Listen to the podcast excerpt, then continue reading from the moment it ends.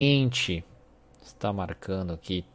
Então, olá, sejam bem-vindos a mais uma aí prática cognitiva. Deixa eu só abrir aqui. Então, seja bem-vinda, bem-vindo aí a mais um prática cognitiva. Aqui eu te ajudo a entender justamente os elementos da terapia cognitiva cognitivo comportamental que vão te ajudar aí a melhorar a sua prática clínica e te dar mais confiança nos seus atendimentos clínicos. Eu sou Diego Falco e na aula de hoje vou falar sobre o jeito mais fácil de montar aí um modelo cognitivo. Quem é psicólogo guerreiro, aí vou convidar todo mundo que for psicólogo guerreiro, colocar aí nos comentários para eu saber, hashtag sou guerreira, hashtag, hashtag sou guerreiro. Se você é nova por aqui, se você é novo por aqui e não sabe o que é uma psicóloga guerreira, eu costumo dizer que para trabalhar com atendimento clínico no Brasil é preciso ter coragem. Coragem porque a gente sai aí da faculdade sem saber muito sobre atendimento clínico e precisa, querendo não, meter a cara, aprender sozinho e pôr em prática, sem ter certeza se aquilo está certo ou se aquilo não está certo. E essa realidade do ensino superior no Brasil cria dois tipos de psicólogos: a psicóloga guerreira, que é a que vai atrás do conhecimento para colocar em prática, que luta em prol de uma saúde mental, né, de uma melhor saúde mental para todos e vai atrás também para conquistar a sua independência e desenvolvimento profissional. E a outra psicóloga que se forma é justamente a psicóloga bibliotecária, que fica aí comprando um monte de livro, fazendo um monte de pós-graduação e não sai do lugar, acaba não saindo do lugar. Ela se torna aí uma acumuladora de conteúdo como uma bibliotecária mesmo, tá? Então se você é psicóloga guerreira, coloca aí então me diga, né? Você é uma psicóloga guerreira ou uma psicóloga bibliotecária? Comenta aí com a hashtag para eu saber. E o pessoal tá falando aqui deixa eu ver aqui a Gabriela, Gabriela, sou guerreira, a Vanessa também, a Denise, o Espaço Elegância, falando tem, opa, aí no Instagram já pulou tudo. a Soraya, colocando também aqui, sou guerreira, e aqui no YouTube temos a Amarilis, a Marcela, a Lucinéia, a Isadora, a Aldivânia, a Claudineia, não, a Claudineia falou boa noite, a Sabrina, guerreira sempre, isso mesmo. Fico muito contente, espero que vocês estejam participando aí da semana prática da terapia cognitiva que começou ontem. A primeira aula saiu ontem, que eu já falei um pouquinho sobre crenças que você tem que atrapalham o seu aprendizado para no atendimento clínico, que atrapalha você fazer o que precisa ser feito, que atrapalha você correr atrás do que você gostaria, do que você deseja e acaba atrapalhando seu desenvolvimento profissional. Então, ontem foi aí um dia que eu comecei a semana prática da terapia cognitiva. E hoje é uma continuação dessa semana prática. Então, nessa prática cognitiva aqui, é uma continuação da semana prática da terapia cognitiva e eu vou falar sobre o jeito mais fácil de montar um modelo cognitivo. Primeiramente, o que é o modelo cognitivo, né? Caso vocês às vezes não conheçam, não tenham ideia do que é o modelo cognitivo. O modelo cognitivo, deixa eu até ver aqui, se pá, vou mostrar para o pessoal que está no YouTube, então me perdoam, quem me perdoem aí quem está no, no Instagram, porque infelizmente o Instagram ele não permite que a gente faça coisas miraboló, mirabolantes assim, né? Então a gente sempre precisa aí é, sofrer com isso. Deixa eu ver. Modelo cognitivo. Que pegar um que é em formato ali. Aqui. Não, não é. Isso aqui em inglês não vai dar certo. Para mostrar pro pessoal, não vai dar certo. Deixa eu ver aqui. Modelo. Aqui, modelo cognitivo em branco. Vamos ver. Isso, esse daqui já serve pra gente. Então, vai estar aparecendo aí para o pessoal do YouTube o que seria o modelo cognitivo. Então, este daqui é o modelo cognitivo. Tá? Então, o que, que ele demonstra para a gente? O que, que, como que ele é apresentado, para que, que ele serve, como ele funciona, tal. Ele demonstra para a gente como o paciente age e funciona frente a uma situação, a algumas situações aí atuais da sua vida. Então, ele é uma espécie de de vitrine, vamos colocar assim, de janela para o funcionamento do paciente atual. Então, o paciente tem vários funcionamentos atuais e aí de um modos, esquemas de funcionamento, e alguns desses modos de funcionamento estão atrapalhando a vida dele.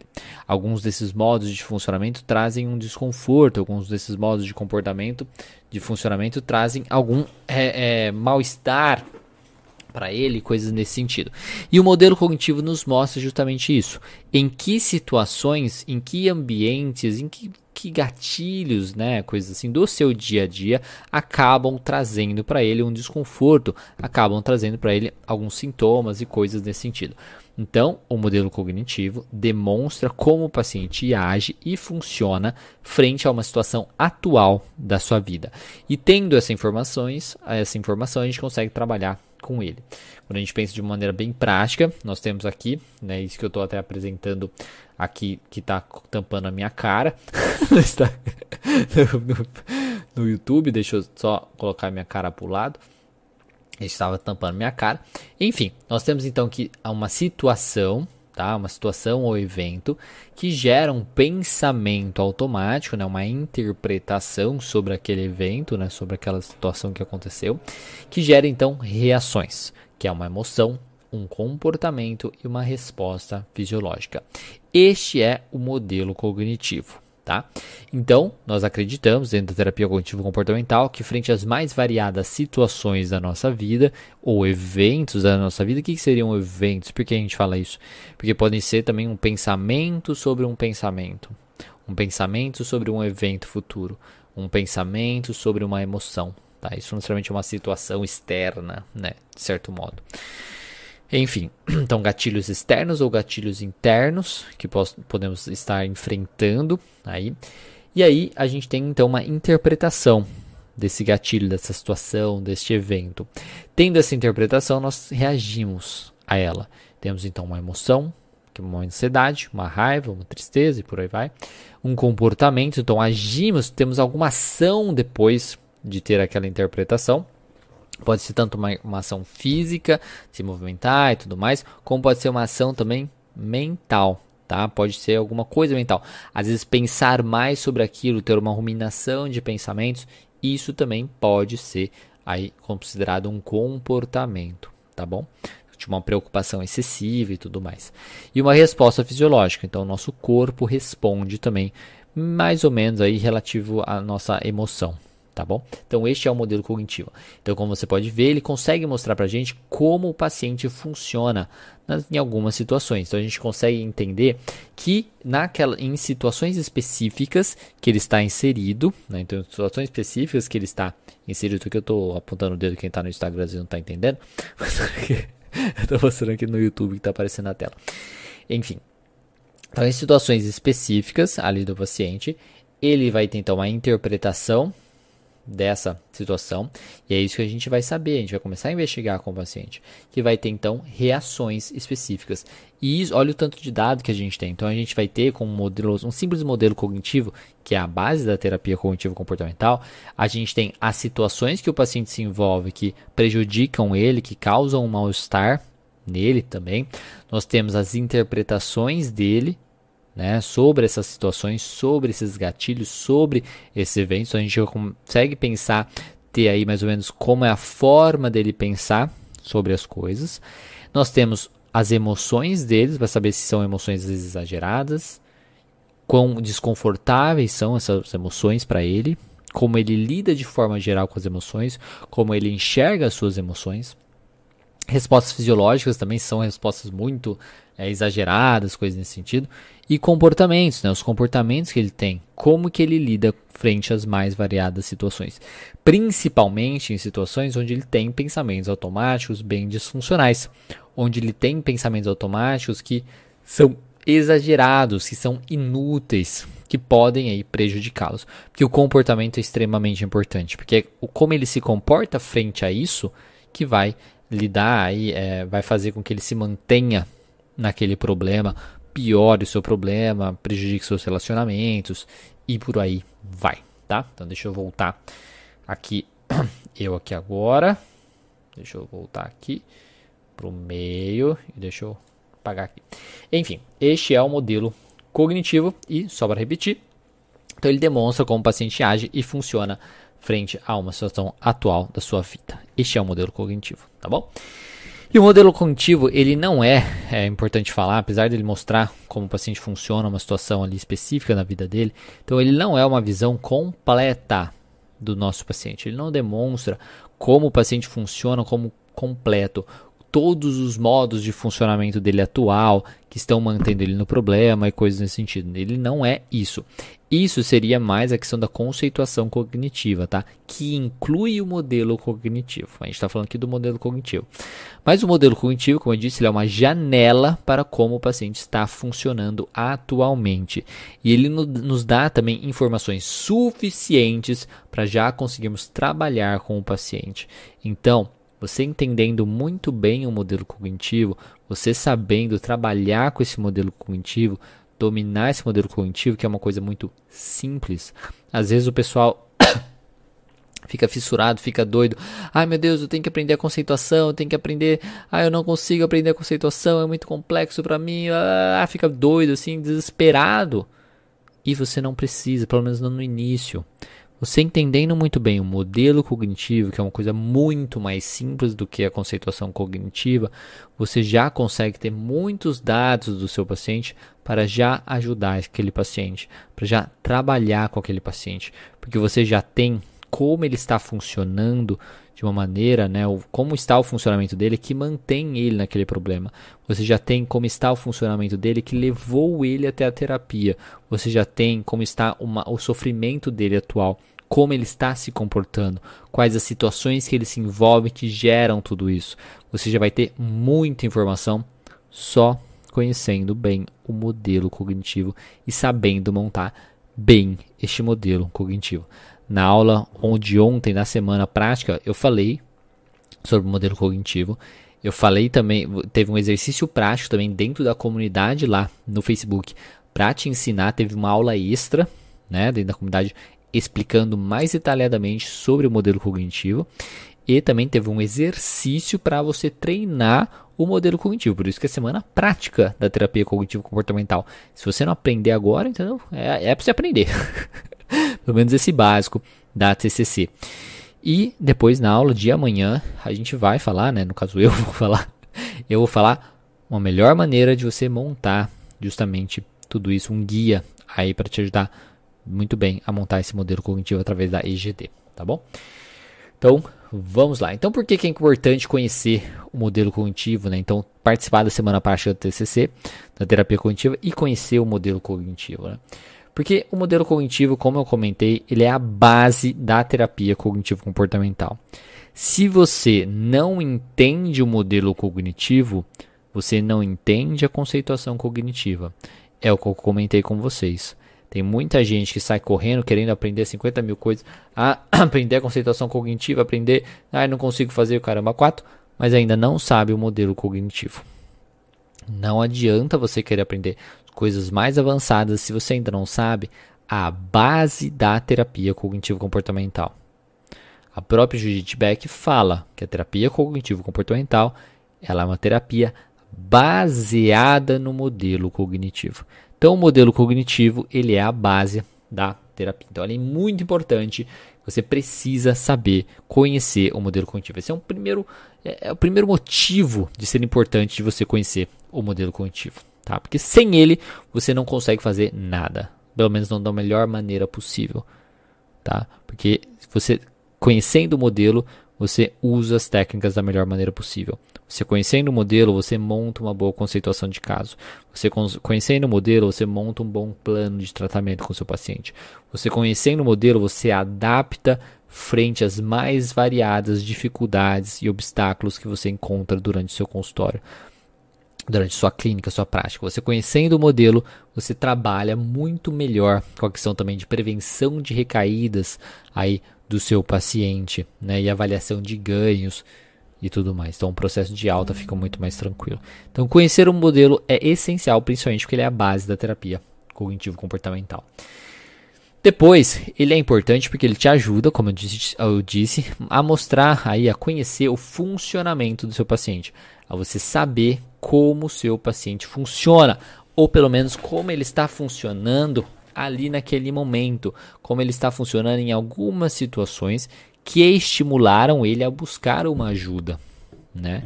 Que são situações muito significativas, já que essas situações estimula estimularam ele a buscar uma ajuda. A Rosana perguntando aqui o que é gatilhos internos, são pensamentos, né? Então, tipo, ele tem um pensamento, ele interpreta algo, eu não posso pensar isso. Que absurdo eu pensar isso, tá? Uma emoção, ai, não posso me sentir dessa maneira. Ai, a ansiedade é terrível. Ela significa que eu vou morrer. Tá? Então, gatilhos internos são coisas que acontecem com a gente, não necessariamente algo do ambiente. Tá bom? É uma resposta fisiológica também. Ai, meu Deus, meu coração está batendo mais forte. Enfim, então o modelo cognitivo também é importante porque ele ajuda a gente a saber como o paciente está funcionando naquele momento ali. Saber também como trabalhar, ele é importante porque ele, o, saber o modelo cognitivo ajuda a gente a saber como trabalhar de modo geral com o nosso paciente. Ajuda a gente a saber aí os nossos objetivos do tratamento. Porque se eu tenho um modelo cognitivo inicial do paciente, principalmente baseado nas informações que ele trouxe nas primeiras sessões, então eu já tenho mais ou menos os nossos objetivos alguns dos nossos objetivos na terapia. Então eu já sei mais ou menos como trabalhar com aquele paciente de modo geral. Então muitas vezes eu já vou saber que eu tenho que ajudar ele a diminuir a intensidade daquelas emoções. Vezes, eu, muitas vezes já vou saber que eu tenho que ajudar ele a interpretar melhor as suas emoções, a não tratar elas como algo terrível. Muitas vezes já vou saber que ele está se, se comportando de um jeito bem cagado, que mantém ele no problema. Muitas vezes já vou saber que ele se coloca em situações bem complicadas, que talvez seja interessante a gente trabalhar com aquelas situações. Muitas vezes já vou saber que ele tem vários pensamentos disfuncionais, exagerados e ou inúteis que eu posso ajudar aquele paciente. Isso só com um modelo cognitivo, que é muito mais simples do que uma conceituação cognitiva, tá bom? Outra coisa aí da importância do modelo cognitivo é saber como ajudar inicialmente o paciente. Então, sabendo todas essas coisas, eu consigo identificar ali de cara, às vezes na primeira ou já na segunda sessão, como eu posso ajudar aquele paciente. Eu consigo explicar para ele também como talvez eu vou conseguir ajudar. Eu posso já criar hipóteses de como vai ser o trabalho terapêutico com aquele paciente. Isso é bom para a gente, que dá muito mais confiança no nosso trabalho, já tem um direcionamento, já tem alguma coisa para estudar, para planejar, coisas nesse sentido. Isso é bacana para o paciente, porque daí ele se sente, né, no sentido, poxa, então eu tenho solução. Então esse profissional sabe como me ajudar, de certo modo, tá bom? Certo. E por que que ele consegue fazer isso, né? É, é, gerar é, um, um benefício né, para o paciente, ajudar, coisas nesse sentido. Porque o modelo cognitivo ele ajuda justamente é, na adaptação da terapia cognitivo-comportamental para qualquer paciente e qualquer caso.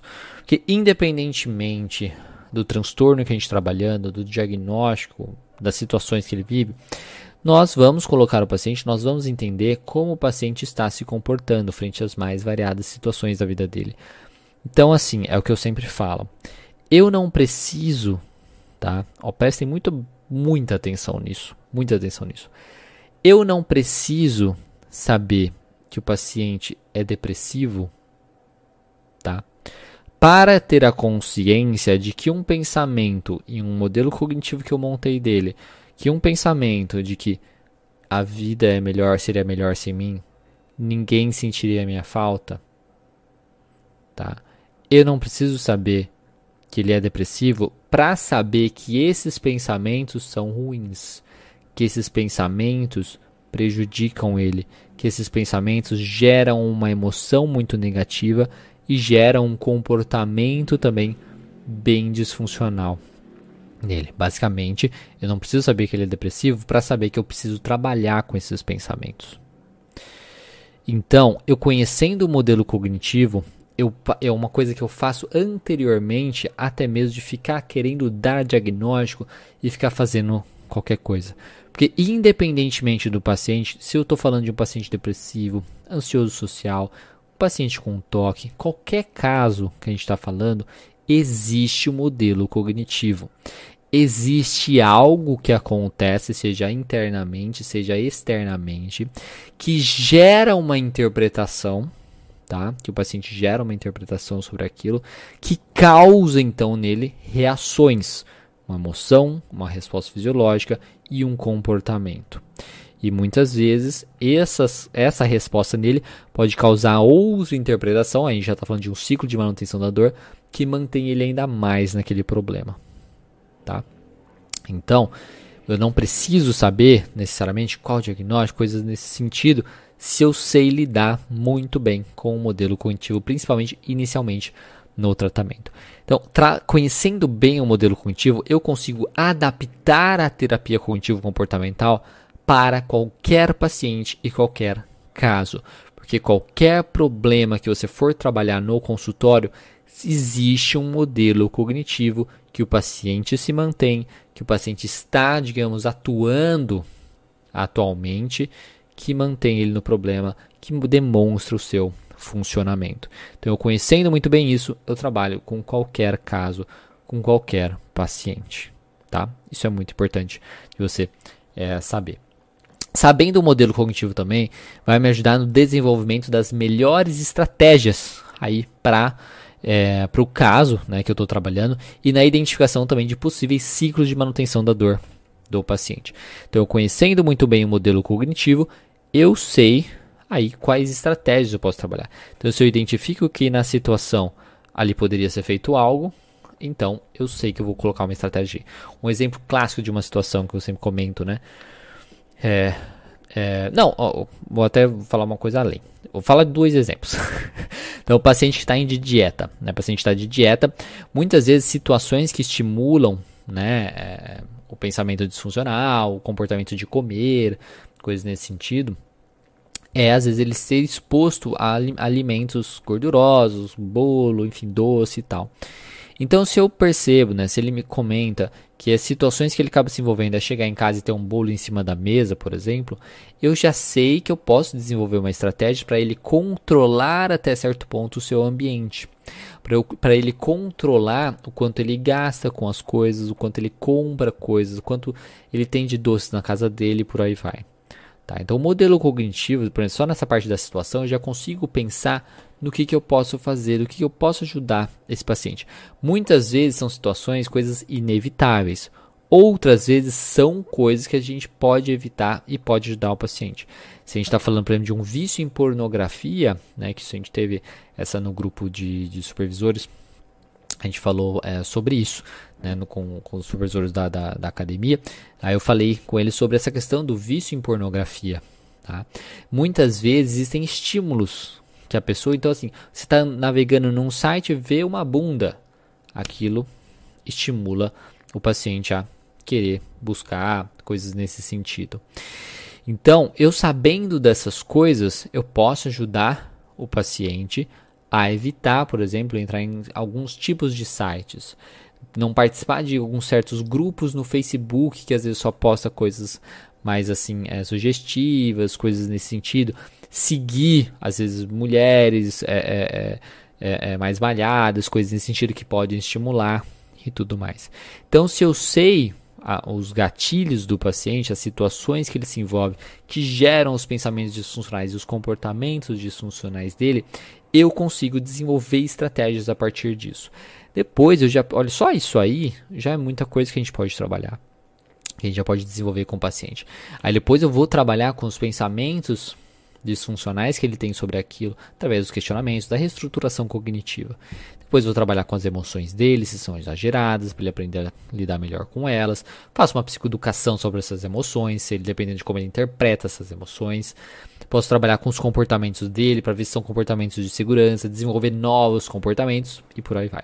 Então, sabendo muito bem o modelo cognitivo, eu consigo também, como eu coloco aqui, vai me ajudar no desenvolvimento das melhores estratégias para aquele caso, para o funcionamento daquele paciente e também na identificação de possíveis ciclos de manutenção da dor do paciente, que são ciclos que mantêm aquele paciente no problema. Num caso, por exemplo, de um paciente na questão da dieta, então ele vai e aí ele come, tem um comportamento de comer.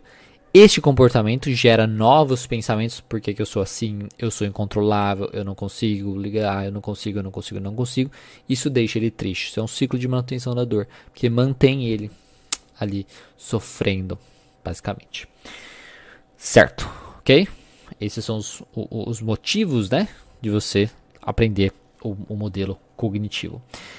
Só que muitas pessoas acabam cometendo alguns erros ao, ao montar, vamos colocar assim, o modelo cognitivo. Então, ontem, até mesmo, né, um dos exercícios lá do, da semana prática da terapia cognitiva é justamente estimular vocês a montar um modelo cognitivo. Então, se você não se fez o exercício ainda, entra lá na comunidade da semana prática da terapia cognitivo comportamental que vai ter o exercício lá, vai ter uma aula explicando o modelo cognitivo e um exercício para você treinar na pôr a mão na massa mesmo, para você aprender essa, aprender essa bendita coisa, tá? Do modelo cognitivo. Só que mesmo assim, existem alguns erros comuns que o pessoal comete. Eu dei uma olhada, por exemplo, nos exercícios, tem o pessoal, a maioria do pessoal pegou o jeito, eu acho que a aula foi muito bem é, explicada, então, muito 10. Outras coisas a gente só vai aprendendo mesmo fazendo, tá? Então a gente só vai aprender mesmo fazendo, com a prática, e depois com as correções e coisas nesse sentido. Até por isso que eu estou fazendo, fazendo esse conteúdo aqui, para você ver, às vezes, se você cometeu isso, coisas nesse sentido. A primeira coisa que algumas pessoas cometem de erro quando estão montando um modelo cognitivo é não colocar a situação correta, tá? O que, que seria não colocar a situação correta? Como, por exemplo, não ser específico, tá? A Ana está perguntando aqui onde está o link desse questionário é para o pessoal que está participando da semana prática da terapia cognitiva. Está dentro da comunidade do Facebook da terapia da semana prática, tá? Na descrição desse vídeo no YouTube, você tem um link para poder se inscrever na semana prática da terapia cognitiva. Aí você vai poder receber, você vai poder entrar no grupo do WhatsApp e vai poder também participar da, da comunidade do Facebook, tá bom? Para receber as aulas, para poder receber todos os materiais extras e os acessos também, tá bom? É isso. E se você estiver no Instagram, tem um link na biografia, na minha biografia ali, tem um link para você poder se inscrever, tá bom? Não, não vou corrigir e mandar não, estou só comentando aqui agora, tá? se tivesse corrigindo de todo mundo ia ser difícil. não tem como, não tem como fazer isso não. Mas enfim, então a questão é, é, que algumas pessoas cometem, por exemplo, na questão de na hora de colocar a situação no modelo cognitivo, não ser tão específico, tá? ou esquecer de que pensamentos e emoções podem ser situações. Então, o que, que eu estou querendo dizer que não são específicos? Então, por exemplo, é, às vezes uma pessoa coloca assim, entrevista de emprego, né? ou coloca assim, é, apresentação na faculdade, mas tem que ser mais específico. Foi fazer uma apresentação na faculdade, ou pensou sobre uma apresentação na faculdade, o que você percebe que são coisas diferentes. Uma coisa é o paciente ali na situação. Está fazendo, fez uma apresentação na faculdade. Outra coisa é ele estar em casa pensando sobre a apresentação na faculdade. Então, ser mais específico no modelo cognitivo na parte da situação é muito importante. Tanto se às vezes uma pessoa, uma é, outra pessoa for ler aquilo, seja para você. Às vezes naquele momento que você escreveu, você sabe muito bem o que você está falando. Só que para você no futuro quando você for revisar aquilo de alguma maneira. Às vezes você não vai lembrar. E são situações bem diferentes, como eu disse. Tá fazendo, fez a apresentação na faculdade e sofreu com aquilo, ou está pensando sobre a apresentação na faculdade. Ou alguém falou para ele sobre a apresentação na faculdade. Ou às vezes o professor citou, vai, vai haverá uma apresentação na semana que vem. De surpresa. Enfim, são várias situações diferentes. Então, ser o mais específico possível na situação é muito importante e esse é um erro que algumas pessoas cometem. E se você participou aí da semana, está participando da semana e, e, participou, mandou lá o seu, o, seu, é, o seu exercício, confira se você fez isso, se você foi mais específico ou não, tá? E aí tente, tente numa próxima vez ser o mais específico possível, tá bom? Outro, é, outra coisa que eu comentei, que às vezes esquece que pensamentos e emoções podem ser situações, como eu comentei aqui com vocês né, que existem eventos. Então, muitas vezes um pensamento pode ser, como eu disse, tanto pensar sobre uma apresentação, pensar sobre alguém, pensar sobre algo, Isso pode ser. Como pode ser, por exemplo, ter um pensamento, um pensamento obsessivo, por exemplo. Quando a gente fala do toque, isso é uma dica interessante. Quando a gente fala do toque, o pensamento obsessivo, ele não é o pensamento. O pensamento obsessivo é uma situação. Porque aí a interpretação deste pensamento obsessivo é o pensamento. Eu não vou conseguir me livrar deste pensamento. Esse pensamento vai acontecer. Vai ser responsabilidade minha. Tá? Aí é o pensamento. Então, o pensamento obsessivo entra mais na, cara, no, na característica aí da obsessão. Então, algumas situações podem ser pensamentos. E como eu interpreto esse pensamento, isso seria o pensamento automático.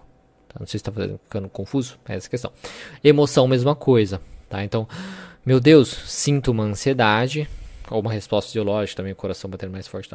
Sinto uma ansiedade e penso, meu Deus, estou ficando ansioso. Essa ansiedade é uma situação. Tá? Ou tipo, meu Deus, não posso ficar ansioso. As pessoas perceberão que eu estou ansioso tá? Ou que eu vou ficar ansioso. Não vou conseguir me segurar. Vou ter um ataque cardíaco. E por aí vai. Então, esse é um outro erro que às vezes as pessoas cometem ao montar um modelo cognitivo. Então, confira lá se você chegou a ter, cometer esses erros também, tá? Então, no sentido de não, de não é, de esquecer que pensamentos, emoções, respostas biológicas podem ser situações também. Outro erro, né, outra coisa que acontece, às vezes não colocar os pensamentos de forma afirmativa.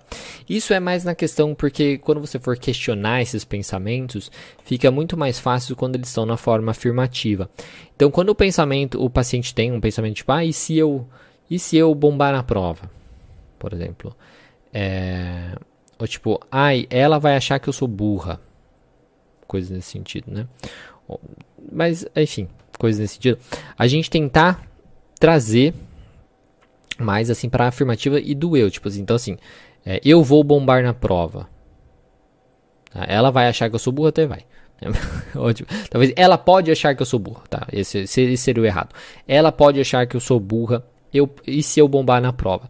A gente tem que tentar transformar esse pensamento numa afirmativa. Então, eu vou bombar na prova. Ela vai achar que eu sou burra. Tá? Não ela pode achar que eu sou burra.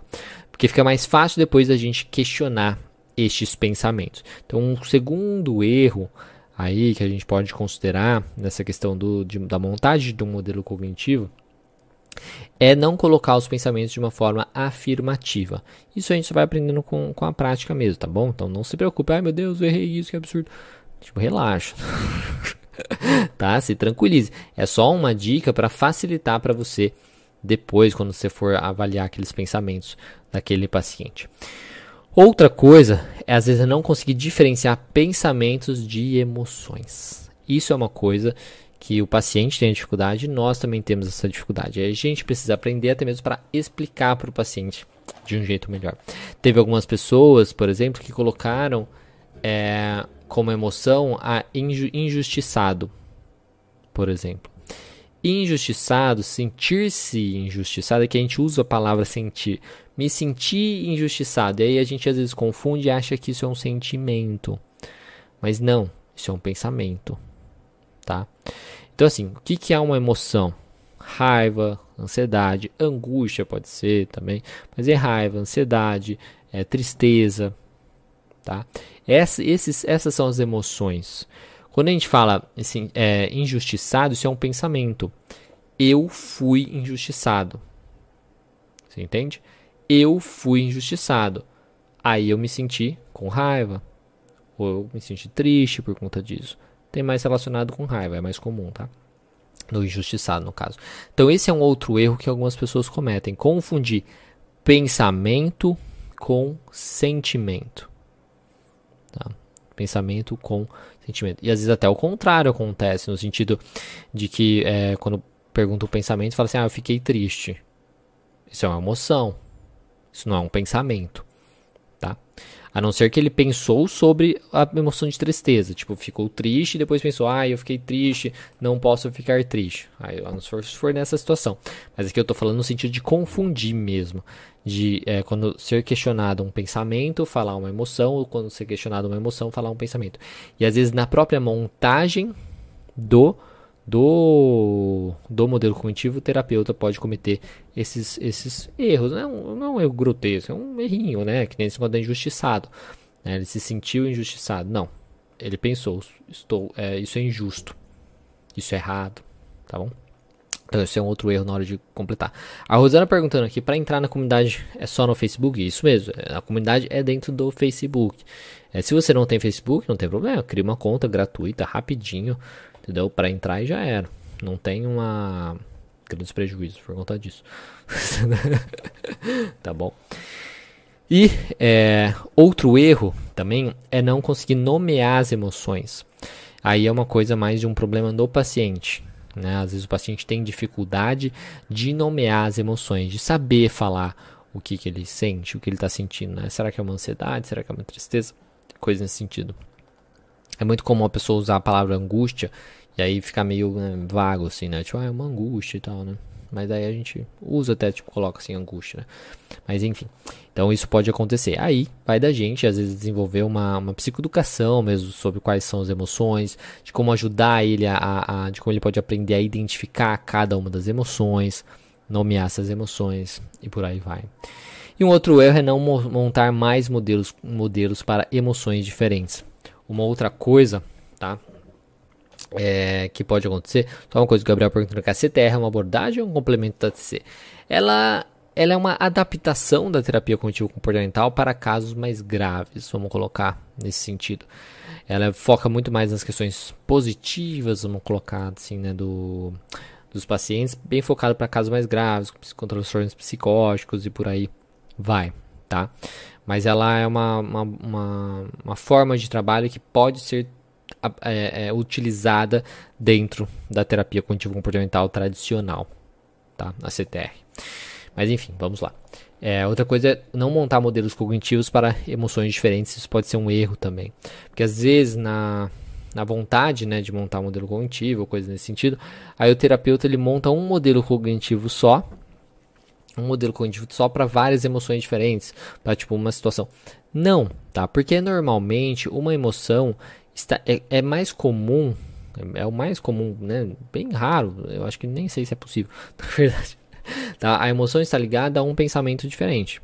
Então, assim, se eu tenho uma emoção de tristeza e uma emoção de ansiedade frente à mesma situação, são pensamentos diferentes, tá? Então, por exemplo, é... deixa eu ver. Tá, encontrei a Natália tá ali, ó. Encontrei a Natália com outra pessoa. Ela está me traindo. Coisa nesse sentido. Eu posso ter emoções diferentes, baseadas em pensamentos diferentes. Então, assim, eu posso sentir é, uma raiva e uma tristeza ao mesmo tempo. Né? Então, eu posso ter uma tristeza, nossa, tipo, nossa, que, que é, fui enganado, então ela não me ama de verdade. E posso sentir uma raiva ao mesmo tempo. Que absurdo, fui passado para trás que injusto, fiz tudo, né? amei ela e caramba, quatro. Então, assim, é uma mesma situação, mas emoções diferentes, porque são baseados em pensamentos diferentes. Tendo isso muito claro, então eu vou montar modelos cognitivos diferentes, tá? Porque é bem provável, é bem provável aí que é, tem a ver com crenças diferentes. Então, eventualmente, quando a gente for montar uma conceituação cognitiva, serão consideradas situações diferentes para montar conceituações cognitivas de crenças aí específicas, tá? Então, esse aí é uma, uma outra coisa. A Marisa perguntando: frustração pode ser uma emoção? É, a frustração ela acaba sendo mais uma. Fiquei frustrado, né? Tipo e tal é, é muito vago, né? A, frustração. acho que a frustração leva a outra emoção. Igual a, a, a, surpresa, né? A surpresa é uma emoção codificadora, né? Que a gente fala. Então, sente surpresa, fica triste, fica com raiva, fica alegre e tal. Frustração também. Me frustrei e fiquei é, triste, né? Com aquilo. Me frustrei e senti raiva. né, de certo modo. Então, a frustração é mais um, um conjunto de coisas, né, vamos colocar dessa maneira. Então, a gente tem que identificar qual o pensamento que está envolvido. Que absurdo, isso não poderia acontecer. Ai, tá que errado, né, que coisa chata, não sei o quê. Tem que ver o pensamento envolvido com isso e a emoção que gerou essa frustração, né, que foi gerada, de certo modo. Então, a ansiedade, a, a tristeza, a raiva, coisas é, nesse sentido, né? É, a Elisete perguntando: Estou aguardando a liberação da entrada. Terei tempo para postar o exercício e concorrer ao sorteio? Sim. É, tem sorteios também para quem participar dos exercícios, tá? Bom falar isso, a Elisete está lembrando aqui. Sim, vai ter tempo, porque se eu não me engano, o, o sorteio vai aí durante a semana, né? Então, assim, no final de semana vai ser o sorteio, mas durante a semana você vai ter tempo para participar dos exercícios, tá bom? É só aguardar a liberação, a gente libera é, por dia assim, então pode levar um tempinho, mas fica tranquila que vai dar tempo sim. Enfim, então esse é o último erro que eu tinha para falar hoje, né? Que é essa questão de não montar mais modelos para emoções diferentes, tá? E se esse, então, é, é, antes de continuar, se esse conteúdo estiver te ajudando, eu peço para você aí compartilhar ele com outros psicólogos ou estudantes de psicologia que você acredita que podem aí se beneficiar dessa aula, tá? Compartilhe com outros profissionais, até mesmo gente que não é TC, enche o saco desse pessoal, vai lá, mostra, isso me ajuda bastante, ajuda nas redes sociais. Então, se você está no YouTube, aqui embaixo do vídeo, tem uma setinha para você poder compartilhar. E se você está no Instagram, tem um aviãozinho de papel para você compartilhar. Então clica na setinha ou clica no aviãozinho aí e me ajuda a levar esse conhecimento para mais profissionais de psicologia. Porque a minha missão aqui nas redes sociais é ajudar os profissionais de psicoterapia ter mais confiança nos seus atendimentos e assim deixar a, a psicologia clínica e a TCC mais acessível para todos. Quem compartilhou, escreve aí eu compartilhei para saber que você gosta do meu trabalho. Também dá um gostei no vídeo, se inscreve no canal se você não for inscrito, dê um gostei aqui também no Instagram, tá bom? Para vocês saberem que você gosta do meu conteúdo, tá bom? Isso me ajuda bastante. E agora, né, rapidamente falar aqui o, o, o que muitas pessoas é, às vezes cometem o erro, que isso até é um exemplo que eu dei justamente na aula de ontem da semana prática da terapia cognitivo comportamental. Na hora de colher os dados do paciente, eles não conseguem montar um modelo cognitivo aí completo da situação do paciente. E isso acaba atrapalhando bastante. Então isso é um erro que muitos profissionais cometem, que é meio baseado, que é, que é, que é causado, vamos colocar assim, pelas crenças né, que eu comentei justamente na aula de ontem da semana prática da terapia cognitivo comportamental. Se você não assistiu, ainda dá tempo de assistir. Então, simplesmente se inscreve, depois você vai receber o link para poder assistir essa aula, tá bom? E aí vai poder, muito bacana, você vai gostar com certeza dessa primeira aula. Tá? Enfim, então, um, do, um, jeito errado né, que o pessoal faz, às vezes, é não conseguir montar um modelo cognitivo completo das situações do paciente, onde ele simplesmente pega ali informações jogadas, então ele consegue identificar o pensamento, ele consegue identificar a emoção ou um comportamento do paciente, ou e pega outras informações que não se ligam, que não, não, não, não fazem ali uma formação certinha ali daquele paciente. Isso prejudica bastante, tanto para você fazer, para você saber como trabalhar com aquele paciente, como para você identificar como aquele paciente funciona, para você explicar como o paciente funciona para ele, para você planejar o tratamento, para você de desenvolver estratégias e tudo, mais. Tá? E também depois, para no futuro, você montar a conceituação cognitiva daquele paciente. Porque também você pode não entender cada parte do modelo cognitivo para pegar as informações corretas. Quando você também não entende cada parte do modelo cognitivo, como eu comentei, né, então você não entende o que, que, pode ser uma situação que não é simplesmente algo externo, que pode ser algo interno, isso vai dificultar às vezes o processo. Se você não entende o que, que são as interpretações, que podem ser pensamentos, que podem ser também imagens, tá? Então um paciente pode pensar, é, eu não vou dar conta, eu não vou conseguir, mas ele pode também pensar através de uma imagem das pessoas rindo da cara dele, das pessoas fofocando ali pelas costas dele e por aí vai. O que, que são as emoções, a diferença entre pensamento e emoção e coisas assim. Se você não entende isso, isso dificulta você montar um modelo cognitivo ou você acaba montando um modelo cognitivo que não vai trazer tanto resulta resultado, de certo modo. Então, por onde começar? Como até disse na, na, na aula né, do, sobre o modelo cognitivo, que é a aula extra né, da, da, do, da Semana Prática da Terapia Cognitiva, que está lá dentro da comunidade, conhecendo bem o modelo cognitivo, é, essa é a primeira coisa que você tem que fazer. A primeira coisa para você montar um bom modelo cognitivo é conhecer o modelo cognitivo. É tudo essa aula, tanto a aula de, segunda-feira, a aula extra e essa aula aqui? Vai te ajudar, espero que esteja te ajudando a conhecer muito bem o modelo cognitivo. Essa é a primeira coisa que você precisa fazer para conseguir montar bem um modelo cognitivo. Então é conhecer o modelo cognitivo. E essa é a ideia. Por isso que praticar utilizando ali, utilizando justamente o exercício prático que tem lá dentro da comunidade da Semana Prática da Terapia Cognitiva, vai te ajudar muito mais nesse processo, tá? Muito importante isso. Então, conhecendo muito bem o modelo cognitivo é a primeira coisa que você precisa ter para conseguir se sentir confiante em fazer e montar um modelo cognitivo da forma correta. Depois você precisa entender o que significa muito bem cada parte do modelo aí cognitivo. Então, você precisa conhecer muito bem cada parte do modelo cognitivo. Quais são o que são considerados situações, o que são considerados pensamentos automáticos que tendem a ser exagerados, inúteis, tá? Ou falsos. O que são as emoções, como eu já comentei, a diferença entre emoção e pensamento, o que são os comportamentos, que os comportamentos podem manter o paciente no problema, e aí são comportamentos de segurança, muitas vezes, tá? E as respostas fisiológicas. Então, entender muito bem isso vai ser muito é, útil para isso. E depois, na hora de montar mesmo, depois você entende tudo isso, tá na hora de montar mesmo, uma coisa que você tem que lembrar é de começar, o jeito mais fácil de começar é começando pelas emoções. Tá? Então, o jeito mais fácil de começar para você montar o seu modelo cognitivo e montar o modelo cognitivo do paciente é quando o paciente está sentindo, quando está sentindo uma emoção significativa. A Maria perguntando como faz para entrar na comunidade. Se inscrevendo dentro no, no, na semana prática da terapia contínua, você vai receber um e-mail falando da comunidade. Você vai receber também entrando no grupo do WhatsApp, vai ter lá, tá? Para você poder entrar no grupo é, do WhatsApp. Calma aí, que é isso aqui? O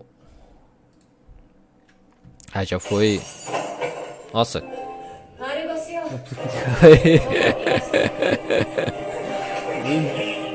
Liga o controle do, do, do videogame. Liga o controle do videogame, só apertar. Aperta o botão do PS aí. Aperta o, o, o botão aí. O botão do meio. Só segurar. Aí já ligou já. Já ligou. Enfim, tem o link aí, tá? O, o, o pessoal aí do, do YouTube, que tá no YouTube, pode é, colocar aí, tem um link na, na, na, no chat, tá bom? Que o Fernando postou aí o link pra vocês no chat. Desculpe a distração, que a Natália ligou o som aqui que ela tava assistindo e, e enfim. Vamos lá. É, que eu tava falando. Enfim, aqui a melhor maneira de você trabalhar, montar o modelo cognitivo é através da emoção ali daquele paciente. Então, você participando, né, é, é, disso, né, do paciente, às vezes na própria sessão com aquele paciente, às vezes ele sofreu uma mudança emocional. Às vezes ele começou a ficar mais triste quando começou a falar sobre alguma coisa. Às vezes ele ficou mais ansioso quando começou a falar sobre alguma coisa. E aí aquele é o momento de você questionar para aquele paciente, né? Então você vai questionar o paciente ali perguntando o que, que você pensou neste momento ou o que pode estar passando na sua cabeça neste momento. E isso é uma coisa que ajuda nessa formação deste modelo cognitivo do paciente. Você identificar aquele pensamento. E aí depois você vai buscando mais aí os contextos de certo modo, a situação e por e vai. Então, assim, para onde começar, essa é a dica que eu quero falar para vocês, o jeito mais fácil de montar o um modelo cognitivo, inicialmente é conhecer esse modelo cognitivo muito bem, saber onde você pode estar errando também no modelo cognitivo, né, para você não cometer esses erros e começar pela emoção do paciente. Porque quando você consegue ajudar o paciente a identificar muito bem aquela emoção, fica mais fácil de você saber o que, que estava passando na cabeça dele para você conseguir ajudá-lo com isso, tá bom? É isso, isso que eu tinha para falar para vocês. A Madureira até falou assim, até aprendi a ligar o PS. Isso mesmo. um botãozinho ali, ó, entre os dois joysticks tem um, um botãozinho PS. Enfim, mas é isso. O Fernando tá falando que ó, quem já está no grupo do WhatsApp quer entrar na comunidade, basta acessar o link da aula 1 na página com a aula. Com a aula existe o botão com o link da comunidade, tá bom? É isso, pessoal. Espero que vocês tenham, tenham gostado dessa aula aqui. Foi uma aula que eu achei que não ia durar tanto, mas durou bem. Acho que foi uma boa aula sobre o modelo cognitivo, complementando muito bem essa semana prática aí da, da, da terapia cognitiva. Então participem lá da semana prática. Quem ainda não se inscreveu, se inscreva. Lembrando que você tem na descrição desse vídeo no YouTube o link para você se inscrever. O Fernando colocou aí também no, no chat o botão para você poder se inscrever, um link para você se inscrever. No Instagram, entra no meu perfil, tem o link da bio lá que pode te ajudar também com isso. Então, temos lá, já tivemos a primeira aula, temos a aula extra que está lá dentro da comunidade, tem um exercício para você fazer para conseguir montar um modelo cognitivo e temos já essa aula aqui. Então, já tem coisa para caramba, né? Em, em dois dias né? Tem coisa pra caramba. Pra realmente te ajudar a conhecer o começo, o início, a base da terapia cognitivo-comportamental. Que você conhecendo o que você vai conhecer durante essa semana prática, você já começa os atendimentos e até mesmo já ajuda o seu paciente e lida com a sua insegurança profissional. Tá bom? É isso, espero que vocês tenham gostado. Eu desejo para vocês aí uma boa noite, bons estudos para vocês também, né? Então, boa noite, bons estudos bom descanso. E é isso, pessoal. Muito obrigado e uma excelente noite para vocês. E até amanhã na segunda aula do treinamento, treinamento não, da semana prática da terapia cognitiva, que é amanhã às 8 horas da manhã, vai estar lá disponível.